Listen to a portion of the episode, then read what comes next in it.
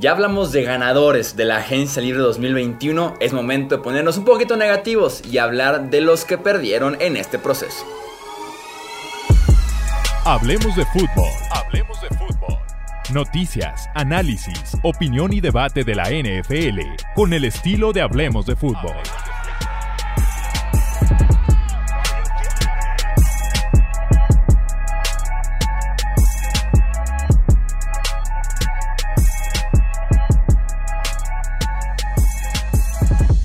Tal amigos? ¿Cómo están? Bienvenidos a un episodio más del podcast Hablemos de Fútbol. Yo soy Jesús Sánchez y es un placer que nos acompañen en este nuevo episodio del podcast porque seguimos hablando casi ya para cerrar de la agencia libre antes de pasar a temas del draft y del resto del off-season. Me acompaña el buen Tony Álvarez para hablar de perdedores de este proceso de agencia libre. Bienvenido Tony, ¿cómo estás? ¿Qué tal, Choy? Un placer, como siempre, saludarte. Y para platicar de NFL, sí, como que nos perdimos eh, con justa razón con los que creo que salieron beneficiados del proceso de agencia libre, a pesar de que todavía hay algunos nombres disponibles. Pero evidentemente los que la pasaron mal, ahorita les vamos a explicar el porqué de ello, porque sí, van a tener un 2021 muy complicado. Si hay ganadores, a fuerzas alguien tiene que perder, entonces tenemos que tocar justamente esos temas. Ya saben, equipos, eh, jugadores, coaches, gerentes, de todo un poquito, hasta aficiones vamos a platicar en este episodio de Perdedores. Si están en YouTube, recuerden suscribirse y también activar la campanita de notificaciones para que no se pierdan de ni un solo video aquí en YouTube y también en formato de audio. Eh, regalarnos su suscripción, un review, ya saben lo que tienen que hacer en cada una de las plataformas. Arranco, arranco esta vez eh, yo para hablar de perdedores porque me gusta ser negativo y también me gusta hacer trampa. Así que mi primer perdedor es uno doble, porque ya saben cómo soy. Eh, los running backs y los wide receivers en este mercado. Running backs porque fuera de un corredor, los demás firmaron por uno o dos años. Eh, el que firmó por más fue Aaron Jones. Pero fuera de él, Chris Carson, dos años. Leonard Fournette, un año. Kenan Drake, dos años. Eh, Mike Davis, dos años. Eh, Jamal Williams, dos años. Damien Williams, un año. Philip Lindsay, un año. James White, un año. Marlon Mack, un año. Malcolm Brown, un año. O sea, la NFL, la liga, no los culpo, yo haría lo mismo. Siguen sin confiar a largo plazo en los running backs por la naturaleza de la posición, por el talento que viene en el draft, porque cada año decimos son clases profundas, hay que invertir fuerte en running back a partir de cuarta, quinta, sexta ronda para tener ahí un backfield bien nutrido de corredores. Entonces esa es la estrategia correcta y es por eso que Aaron Jones es el único que firma por cuatro temporadas en esta agencia libre, pero... En términos prácticos es un contrato de dos años y 20 millones, que es la parte garantizada. Entonces, ni siquiera Aaron Jones y ni siquiera se acercó al mercado top, a los 14, 15, 16 millones anuales, se quedó en los 10 millones anuales tomando en cuenta este contrato práctico de 2 años y 20 millones. Y también con los wide receivers. Fuera de Kenny Goladay, que firmó por 4 años y 18 millones anuales, que tampoco no estuvo ni cerca de los 22 de julio, de los 27 de DeAndre Hopkins, ni siquiera se acercó. Al resto, contratos de un año y baratitos. Allen Robinson y Chris Godwin etiquetados. En ese sentido, ni siquiera aprobaron el mercado. Will Fuller, un año y 10 millones. Juju, un año y 8 millones. Curtis Samuel, 11 millones, eso sí, firmó por tres temporadas con Washington. Le fue hasta mejor a Corey Davis, a Nelson Aguilar, que a varios de los que esperábamos que sí rindieran bien en esta agencia libre. Y es por eso que tengo como perdedores a running backs y wide receivers. Sí, al final del día, Chuy, y lo llegamos a platicar tanto cuando estábamos grabando algún episodio o inclusive fuera de ellos, que se escucha un poco mal, pero podemos decir que hoy en día, con sus, claro, excepciones que, híjole, yo creo que me, sobran dedos en una mano, los corredores tristemente se han convertido en la NFL en una posición desechable, porque si por algún motivo en una, dos temporadas ya te dieron todo y en la tercera ya te va a exigir el jugador, su agente, más dinero, seguridad de trabajo, más tiempo. Pues entonces, en este caso, como lo que mencionaba Darren Jones, hay la posibilidad de deshacerte de él y en el draft, muchísimo más barato, tal vez puedes conseguir alguien de impacto inmediato que te va a rendir esa temporada de novato, tal vez una segunda, y después empezamos otra vez un proceso similar. Ya no estamos en esa época en la que el corredor es una posición fundamental para construir alrededor de, insisto, si hay excepciones, evidentemente, está Henry, eh, cuando en su momento estuvo en un gran eh, tiempo Adrian Peterson, los tiempos de Sean Alexander, Daniel Tomlinson, pero, pero cada vez fueron disminuyendo eso, ¿no? Entonces sí, sí entendemos el porqué y sobre todo con el tope salarial, que también tiene que ver mucho con el motivo por el que hay perdedores en esta offseason.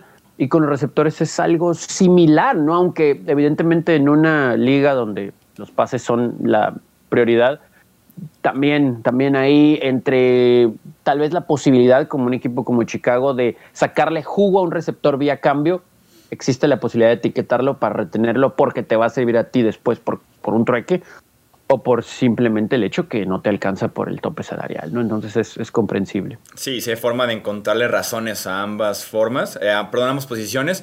Como dices, running back, naturaleza de la posición, ¿no? Ni para qué darle un segundo contrato, aunque sea realmente un buen corredor, yo no lo haría. Yo no lo haría porque el riesgo de lesión, el desgaste, cómo puedes suplirlo con dos, tres corredores formando eh, el backfield y cumpliendo con diferentes roles. Y con wide receivers tenemos ya dos, tres temporadas consecutivas en las que les va mal en el mercado de esta posición. Porque en el draft tenemos exceso de wide receivers. Como que en inferiores todo mundo quiere ser wide receiver. Los que corren rápido van a ser wide receiver en lugar de jugar también en el costado defensivo, tal vez como esquinero, como safety. Eh, y eso tenemos un exceso de wide receivers cada año en el draft. Además de novatos listos ya para empezar a aportar, ¿no? El caso de Justin Jefferson, de Chase Claypool, de CeeDee Lamb, entonces son novatos listos para jugar en la NFL, mejor un talento barato de segunda, tercera, cuarta ronda que andar firmando eh, wide receiver, sobre todo en economías complicadas como la este 2021. Sí, y siento que esta clase para receptores al menos no va a ser la excepción, ¿no? Ya estaremos hablando de eso en los próximos episodios, pero también hay muy buenos receptores, por lo menos primera o segunda ronda creo que van a salir y algunos equipos van a salir beneficiados por ello y volvemos a lo mismo. Al menos de inicio no va a tener que gastarse mucho en ellos. ¿Con quién inicias con tu lista de perdedores, Tony? Fíjate que este lo, platicamos brevemente tú y yo desde la semana anterior. Yo voy con los Águilas de Filadelfia y hay muchos motivos eh, por ello. De entrada, la situación con Carson Wentz. Yo sé que puede ser algo bueno el que se hayan deshecho de él, por mencionarlo así, porque claro, hubo muchos problemas y tal vez tratar de darle la oportunidad a Jalen Hurts, que mucho se mencionó, manejó la situación, manejó la situación, ¿eh? no estoy hablando tanto del desempeño en el emparrillado, bien, nunca habló de más, contestó cuando tenía que hacerlo lo políticamente correcto, estuvo del lado bueno de, Doug Peterson, si es que puedes estar del lado bueno de Peterson en los últimos meses, eh, y por ahora en teoría eres el quarterback titular. Este es el problema. Aquí con eh, Nick Sirianni, que yo creo que él puede ser un buen coach en FL, pero al menos para el 2021 la va a pasar mal porque no tiene el talento alrededor de él. De entrada, con el cambio por eh, Carson Wentz, sí va a ser, o bueno, sí recibió el equipo de Filadelfia un pick de tercera ronda del 2021 y conocemos ya los movimientos que hicieron eh, cuando estuvo involucrado tanto Miami como 49ers en ellos. Eso les podría ayudar, pero sí se movieron y vamos a ver exactamente qué es lo que, eligen, porque podemos poner una lista muy larga. ¿eh? Si se ponen exigentes hasta mariscal de campo, inclusive ya hay reportes de que no están completamente convencidos de Jalen Hurts como el titular indiscutible, Línea ofensiva, claro que les hace falta. Presión al quarterback, secundaria, lo que usted quiera. Llegaron eh, Andrew Adams de Tampa Bay, pero es un hombre que si bien pudo prescindir Tampa de sus servicios, 28 años, no sé qué tanto impacto inmediato tenga en la secundaria, el safety.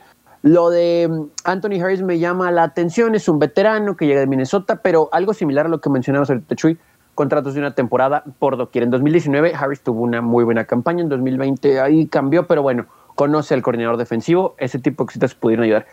El problema es general con los Eagles, porque Sirene va a tener que construir un roster de cero, pero con piezas ya ahí que honestamente no van a tener un impacto para nada. Y yo no sé qué tanto le puedan ayudar al mismo Jalen Hurts porque de entrada va a tener competencia como mariscal de campo y no porque esté diciendo que Joe Flaco sea hoy, en 2021, alguien como para llevar un equipo para playoff. Pero el mismo Flaco lo dijo, lo acaba de declarar, yo vengo a competir, yo quiero jugar. Creo que eso le pudiera, sí, beneficiar a largo plazo a Jalen Hurts, pero no sé si para el 2021, porque de entrada ya va a tener a alguien respirándole en el cuello. Y cuando vemos las ausencias, la gente que se le fue, Vinnie Curry, que ok, medio, porque no tuvieron un 2020, eso es una realidad. Pero gente que ya conocía el sistema, veteranos que saben de esto, Rudy Ford, linebacker, Nathan Gary, tal vez el que más van a extrañar, Jalen Mills, experiencia, un hombre que, que te puede hacer jugadas, pero cuando ves alrededor no hay con qué trabajar, no hay receptores si nos ponemos exigentes.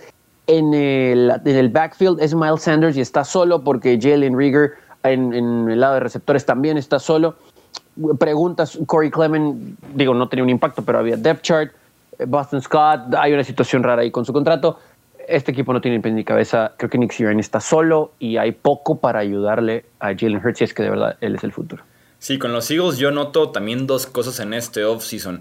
Es un equipo que se hizo viejo y además un equipo muy caro. Estaban 40, 50 millones por arriba del tope eh, antes de poder llegar ya finalmente al límite salarial. Eh, y tuvieron que prescindir, ya mencionas a Vinnie Curry, de Alshon Jeffrey, de Deshaun Jackson, de poco a poco ir rejuveneciendo el roster, ¿no? Y todavía hay jugadores que pueden aportar muchísimo, pero que deben estar ya en los últimos meses o años en Filadelfia, ¿no? Fletcher Cox, Brandon Graham, Zach Ertz también en esa lista, ya se fue Jason Peters también eh, en la agencia libre, entonces un roster que se hizo viejo, insisto, y que era muy, muy caro.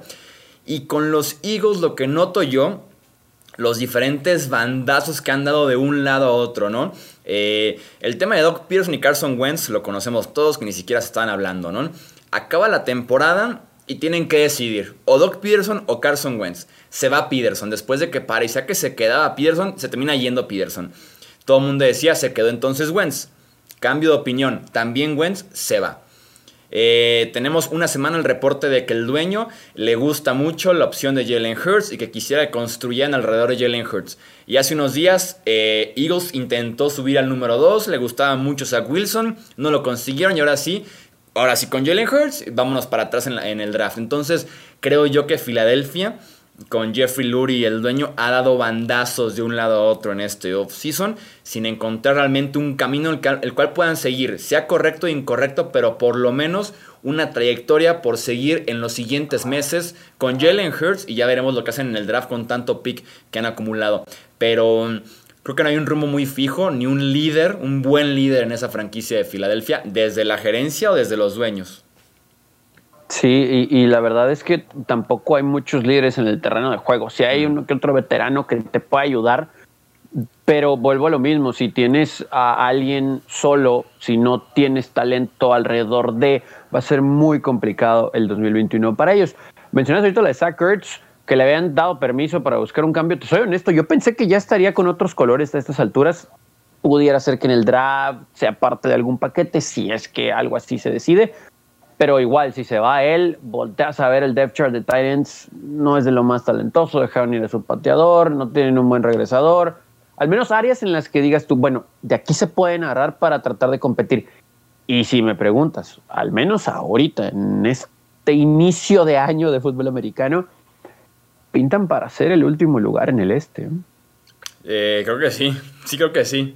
Creo que Washington y Dallas están como un pasito arriba del resto. Y con los Giants, Creo que sí. Sí, la verdad es que creo que sí. No le había puesto a pensar en el orden en la división y puede que sí los Eagles ocupen de momento ese, ese cuarto puesto en la división. Eh, vamos con otra, otro perdedor que tenemos en esta agencia libre. Ryan Tannehill, el quarterback de los Tennessee Titans. A la ofensiva se fue Corey Davis, se fue Adam Humphries, su wide receiver 2, su wide receiver 3, el que trabajaba un poquito más de zona roja, que se hizo confiable en la última temporada en terceras oportunidades, y Adam Humphries, que era su hombre en el slot, con todo y que no jugó mucho en 2020, pero no dejaba de ser ese wide receiver 3 en Tennessee, y que se le extrañó por momentos la temporada pasada. Se va John Smith, que era su principal arma en la posición de la cerrada, que le hacía eh, muchos favores en rutas cortas, se convertía en ganancias de 50 o 60 yardas, un target de zona roja súper importante, ¿no? Se fue Dennis Kelly, que inició algunos partidos como tackle derecho, como tackle izquierdo también por lesiones, por diferentes ausencias. Isaiah Wilson, que trajeron en el draft pasado en primera ronda para poder proteger a Ryan Tannehill, entre otros factores que implica un tackle ofensivo. Se fue. Se fue de Tennessee después de cuatro snaps, una carrera desastrosa que no resultó para nada ese pick ni en Tennessee ni una semana que estuvo con los Dolphins. Entonces también Isaiah Wilson se perdió ese potencial que había después de haber invertido en él para proteger a nuestro perdedor, a Ryan Tannehill. Se fue Arthur Smith, el ocoino ofensivo de los Titans, ahora es head coach de los Falcons y fue a quien Tannehill le debe prácticamente la vida, a quien resucitó la carrera de Tannehill después de una salida eh, un poquito complicada de los Miami Dolphins. Llega a Tennessee con diferentes factores, incluyendo uno muy fuerte que es Smith. Tiene ese repunte en su carrera en la NFL y también ya no está.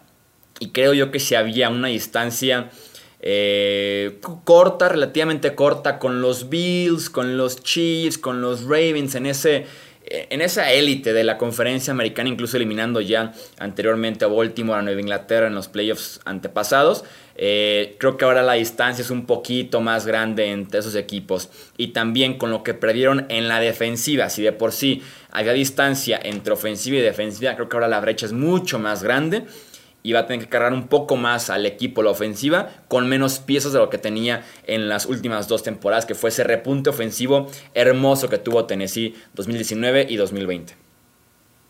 Sí, es, es, es un panorama complicado para los Titanes porque todos coincidíamos, ¿no? En que iban a estar ahí antes del inicio de la temporada anterior y cerraron muy bien, al final se llevaron la división, etcétera pero otra vez se quedaron cortos, ¿no? En ese intento de, de, pues ahora sí que dar ese siguiente paso en playoff, pero los teníamos en el radar como un equipo que iba a competir en la conferencia americana. Ahora ni siquiera pintan para ganar el sur, tal vez tengan el mejor corredor de la conferencia, podemos decir de, de toda la liga, pero no hay mucha protección, si te conviertes en un, en un equipo unidimensional, va a ser muy difícil porque en teoría, en esencia, ahorita, eh, Chuy amigos, pues nada más hay que cubrir a un receptor, ¿no? Ahorita, ahorita. Entonces. A nuestro amigo, a nuestro amigo AJ Brown. sí, entonces digo, no será fácil, pero si le pones a dos hombres, inclusive los Tyrants, que han sido una gran parte del juego de Tannehill, el principal se fue, va a ser complicado para él. Y, sí me llama un poquito la atención qué es lo que van a hacer en el draft porque en la posición en la que estén, bien les puede caer un receptor top, pero también va a haber linieros ofensivos disponibles. Entonces, no, sé cómo lo vayan a manejar pensando en ganar en 2021 o en competir en 2021, porque los Colts pues tenían problemas para sustituir a su quarterback que se retiró, pero si hay protección, creemos que pueden tener una buena temporada. Y bueno, ya hablaremos de, de Jaguars y de Texans en su momento, pero híjole, para meterte a playoff la manera más fácil, entre comillas, es la división. Y ahorita sí se ven un poquito lejos de los Colts. ¿Cuál es su siguiente perdedor, Tony?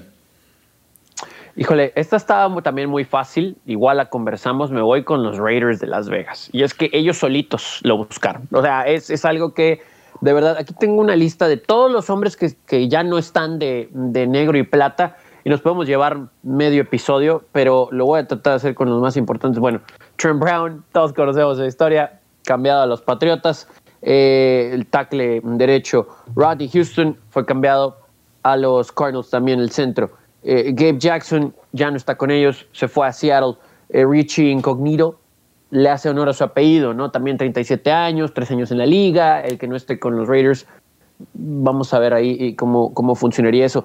Pero no, no solamente es la línea ofensiva, ¿no? Y concretamente los principales perdedores por estos movimientos son John Gruden, con su contrato de 10 años, y Mike Mayock por las decisiones que ha tomado desde que llegó ahí y que cuando uno pensaba que tal vez podían ser diferentes para bien, resulta que se terminan por hundir más, al menos en el papel, porque ¿qué equipo puede caminar sin una línea ofensiva? Y lo menciono así, sobre todo después del gran año que tuvo tu mariscal de campo. Derek Carr tuvo un muy buen año, también bajo presión, con ciertas armas, pero él tomó muy buenas decisiones. Lo curioso aquí es que en términos generales, ni siquiera ese muy buen año de Derek Carr te alcanzó para meterte a playoff y también eso va ligado al otro lado de la pelota, el defensivo que también me parece que si coincidimos en que no había mucho talento ni tampoco impacto inmediato, sobre todo en la secundaria, dejaron ir a hombres que por lo menos conocían el sistema. Marcus Joyner se fue a los Jets, sabemos que los Jets podían firmar gente porque tenían espacio en el tope salarial, pero bueno, un hombre que conocía el sistema, la liga, etcétera. Malik Collins, que se fue a los Texans, que ahorita voy a hablar de los Tejanos, pero bueno, un veterano. Eh, creo que de lo mejor que podemos decir que hicieron los Raiders es firmar a Yannick Ngakwe.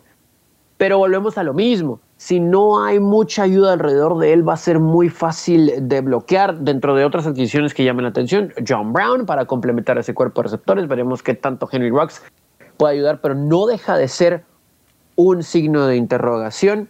Y bueno, llegó también Kenyon Drake, que tengo mis dudas. Para ayudarle a Ngakwe, Solomon Thomas y Quinton Jefferson, pero se te fue Eric Harris, se te fue Raekwon McMillan, curioso también a los Patriotas. Y bueno, a la ofensiva, Tyrell Williams no jugó en 2020, pero era un veterano que también conocía tu sistema. Tal vez por la lesión no quisieron retenerlo, iba a costar algo y terminó yendo a Detroit. Y Nelson Aguilar, que bueno, todos también platicamos de eso en su momento. Pinta que hay receptores con velocidad y buenas manos, podemos decir eso. ¿Quién le va a bloquear a Derek Carr? No lo sé pinta para que sea un año muy complicado para él y en general para el proyecto de John Gruden y Mike Mayock por las pobres decisiones que han tomado y no es como que podemos voltear al draft para decir que vas a construir a este roster o al menos reforzarlo con lo que hay disponible. Sí, exactamente. Se, se refuerza un poquito la línea defensiva a costa de la línea ofensiva. Y lo que sorprende es que la línea ofensiva era el sello, era la identidad de esta franquicia de los Raiders, donde tenían metido el dinero a los futuros miembros del Salón de la Fama, incluso con Rodney Hudson, al primera ronda Colton Miller. Entonces ahí estaba realmente la identidad de los Raiders. Y en un solo off-season desapareció por completo esa identidad. Ya nada más queda Miller y Rich Incognito, que al final de cuentas vuelve con los Raiders días después de, de ser cortado. Pero Aún así, ahorita ya ni ofensiva ni defensiva le veo realmente a Las Vegas muy buen front seven con tantas firmas que han hecho eh, en el año pasado y también en este, pero nada de secundaria. Y es porque han intentado en la secundaria reforzar por medio del draft y simplemente no ha funcionado prácticamente ninguno. Eh, Carl Joseph, el safety, no funcionó. Jonathan Abram va camino a no funcionar. Eh, DJ Heden no funcionó el esquinero. Eh, Garon Conley tampoco funcionó. Y son puros picks de primera ronda en las últimas 4 o 5 ediciones del draft y que no han pegado para el régimen anterior y también para Mike Mayock y John Gruden recientemente. Entonces, si este equipo de los Raiders, yo estoy muy de acuerdo, los pondría como perdedores, eh, también dando bandazos de un lado a otro, un cambio de identidad por completo en un solo off-season y en una división que es competida, que es muy complicada como el oeste de la americana, pudiéramos estar hablando tal vez de el último lugar, cuando vienen de ganarle, por ejemplo, a los Chiefs, y en el segundo partido sacarle un sustote también, ¿no? También hablamos del equipo que se alejó un poquito del nivel en el que estaba. Sí, pensando en que todos al menos han hecho algo para tratar de mejorar. Broncos, sin duda alguna, el más significativo. Chargers cubriendo algunos hoyos en su línea, pero Raiders, bueno, pues se deshizo de su línea. Y deseado incognito, pues haciendo honor al apellido, porque no sé qué tanto te puede ayudar. Y basándonos en las decisiones de Mayock aprobadas por Gruden para el draft, este 2021 pinta para ser igual. Y, y, vuelvo a lo mismo. Yo entiendo el proyecto que es largo, en teoría, pero ya tiene tiempo ahí Gruden y no ha arrojado buenos resultados. Y si estamos hablando de elegir a un safety, un corner, o lineal ofensivo que va a tener impacto en dos, tres años, eh, la gente se va a desesperar. Yo sé que es una ciudad nueva, tal vez el nivel de exigencia de los aficionados en Las Vegas no sea muy alto, pero el nivel de exigencia de los aficionados de los Raiders creo, creo que sí lo es, aunque tristemente creo que ya están acostumbrados también. ¿eh? Sí, exactamente. Puede que ya estén acostumbrados justamente. Vamos con el cierre, con cada uno con su tercer y último perdedor en, en ronda un poquito rápida. Yo tengo a Matt Nagy el head coach de los eh, Bears. Tal vez su última oportunidad al frente de Chicago. El año pasado lo rescató flojito, un 9-7 muy de milagro con Nick Foles, con Mitch Trubisky. Fueron fuertes por eh, Russell Wilson, ofrecieron bastante en un posible cambio y al final de cuentas no se da y se conforman con Andy Dalton. Veremos si por ahí se le puede sumar un Sam Darnold o alguna opción en el draft.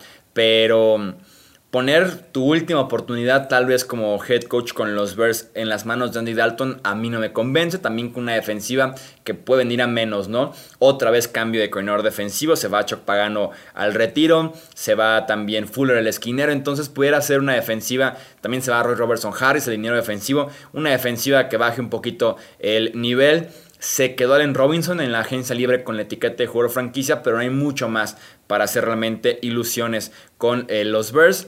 Y el siguiente head coach podría ahora sí tener la chance de ir por un coreback en el draft, porque Matt Nagy fue por Mitch Trubisky. No le funcionó y por eso creo yo que este tema de Andy Dalton y el resto de cómo ha manejado la agencia libre con ese roster lo convierte en un perdedor. Tal vez de todos los que llevamos, eh, este sea el que más pierda, porque tiene la etiqueta de que es su último año y tal vez ni siquiera lo termine, ¿no? En Chicago. Porque Adam Robinson está ahí molesto porque lo hicieron quedarse y todos tenemos la idea de que tal vez no termine tampoco el año como miembro de los Chicago Bears. Esta defensa entre que se han ido algunos, ya sea por necesidad o porque tampoco están muy contentos, y veteranía de algunos otros, sí, va en declive, estoy de acuerdo con eso, y no tienen quarterback. El juego terrestre pudiera hacerlos competitivos, pero volvemos a lo mismo. Si te haces unidimensional, sobre todo con alguien como Andy Dalton, que va a depender bastante de eso, eh, se antoja un año muy, muy difícil y creo que nadie está acabando su tumba. Mi única idea ahí para tratar de rescatarlo, Chuy, es que tengan un proyecto sólido basándose en el draft y que tenga que ser encabezado por un mariscal de campo, pero también podría ser un paso hacia atrás para la franquicia, por lo que dices, tal vez es mejor, se va a escuchar feo, pero tirar el 2021 para empezar a hacer un 2022 con una idea fresca, con alguien que traiga a su gente de elección o agencia libre, etcétera. Entonces sí, va a ser un difícil 2021 para él y Bears. Y tal vez también para Ryan Pace, el gerente general. Es raro que un head coach y un GM puedan eh, seleccionar un segundo coreback, ya que no tuviste éxito con el primero que tomaste, sobre todo número dos global y sobre todo con toda la mochila que trae Trubisky, el tema de Patrick Mahomes, de Sean Watson y todo eso, va a ser complicado que les den otra chance de tomar un coreback temprano en el draft a este par. Eh, ¿Quién tienes para cerrar el episodio, Tony? Aquí mi simpatía va para los aficionados de los Texans. Va a ser un abrazo para ellos. sí, muy complicado. Entiendo que Nick Casario que creo que es una de esas mentes que tal vez no se le reconoce tanto eh, por donde estaba, por el tiempo que estuvo en Nueva Inglaterra, ha hecho muchos movimientos. Y él está tratando de tener un roster competitivo, pero ha tomado una infinidad de veteranos. Y lo que decíamos, contratos de un año, no muy altos. Si hay algún problema ahí para Deshaun Watson, que tenga que ser cambiado, que hablemos de él mucho en el draft, curioso. Eh, firmaron a Tyrod Taylor por un año. También llegó para tener con qué pues, crear un backfield de verdad. Está Philip Lindsay para tratar de ayudar a la posición, que hablamos de él un poquito. Tal vez fue injusto la manera en que salió de Denver, pero bueno, al final del día también es un contrato de un año. Eh, creo que todo lo está viendo que Serio uno, para competir, para no tener un equipo completamente deshecho, pero también como audiciones, porque yo creo que todos estamos de acuerdo que están los días contados de Sean Watson y también va a tener que empezar fresco, pero no quiere empezar completamente de cero con una pésima tarjeta de presentación en Houston. Pero por ello va a ser un año muy difícil para los aficionados de los Tejanos, porque inclusive estas mismas firmas de los veteranos que comentamos, Mark Ingram, 32 años, eh, Andrew Roberts, 33 años, se te fueron Will Fuller y Kenny Stills, que iba a ser un año similar al anterior si se quedaban y sin poder mantener a Sean Watson. Pues sí, pero por lo menos iba a haber cierta emoción para los aficionados de, de los Tejanos. Entonces, para ellos yo les recomiendo paciencia y comprensión. Creo que es un buen gerente general pero tomando en cuenta la situación en la que toma la franquicia con un nuevo coach, David Cooley, que de entrada ya no está bien la relación con Watson porque pues se quiere ir, no le interesa trabajar ahí, es muy difícil. A la defensiva se te fue JJ Watt, eh, no hay secundaria, va a ser un año difícil para los, de verdad, para los, creo que es más para los aficionados. Para alguien como Casario creo que es tratar de implementar su forma de trabajar, sistema, a largo plazo. Y para tratar de ser competitivo en 2021. Pero cuando ya de entrada en los boletos de temporada, todas tus estrellas de los boletos de temporada del año anterior no están, 2021 eh, aficionados de los Texans, este, pues sí, eh, paciencia, paciencia. Sí, no, se te, va Watson y, literal a quién pones en el típico póster afuera del estadio que cubre dos, tres niveles. hay poca identidad en Houston. Y esto de firmar veteranos muy experimentados eh, de una sola temporada es parar el sangrado, es evitar ser otra vez el tercer peor equipo de la NFL en 2021. Pero proyecto como tal, de momento no hemos visto nada. Y ni siquiera hay un camino todavía definido porque es ahorita nada más, eh, insisto, dejar de ser uno de los peores equipos de la NFL, resolver el tema de Sean Watson y sobrevivir como puedas el 2021. Porque tienen casi 30 agentes libres firmados. Y que tú digas, este es de calidad, yo nada más encuentro a tres y uno tengo mis dudas. Uno es Philip Lindsay, que hablamos mucho de él en este podcast. El otro es Shaq Lawson, que llegó en un cambio con los Dolphins y está casi forzado. Y el tercero que yo veo es Desmond King, que mostró mucho con Los Ángeles y en San Diego, pero muy poco en Tennessee la temporada pasada. Entonces, firmaron un montón, pero no firmaron al mismo tiempo a nada. Firmaron mucho y firmaron poco al mismo tiempo. Sí, yo creo que aquí es evidente que Castillo estaba tratando de ver hacia el futuro, pero muy hacia el futuro, porque trae esa gente experiencia, pero honestamente yo me atrevo a decir, de, de todas las firmas, son pocos los que serían titulares en un muy buen roster. Y aparte creo que te estás preparando tanto para el futuro pensando en el salary cap, porque estaban cerca de 20 millones arriba del tope salarial y con todo lo que sucedió, que se deshicieron de algunos, que tuvieron que dejar ir a otros y con las firmas, para este año están muy por debajo. Entonces me parece que sí es una especie de construcción rumbo al futuro. Sí, exactamente. Es ahorita rellenar el roster, cubrir por lo menos espacios como pudieran con contratos de un año y son 2, 3, 4 millones de dólares. Realmente son agentes libres muy baratitos. Vamos viendo qué versión podemos tener de ellos en Houston y qué nos espera con los Texans y a sus aficionados en este caso, como dices Tony, como perdedores en esta agencia libre. Los leemos ahora ustedes en comentarios en redes sociales quiénes son sus perdedores de esta agencia libre 2021, ya sea comentarios de YouTube o también en Twitter, Facebook e Instagram de Hablemos de Fútbol. En nombre de Tony Álvarez, yo soy Jesús Sánchez y eso es todo por este episodio. Gracias por escuchar el podcast de Hablemos de Fútbol. Para más, no olvides seguirnos en redes sociales y visitar hablemosdefutbol.com.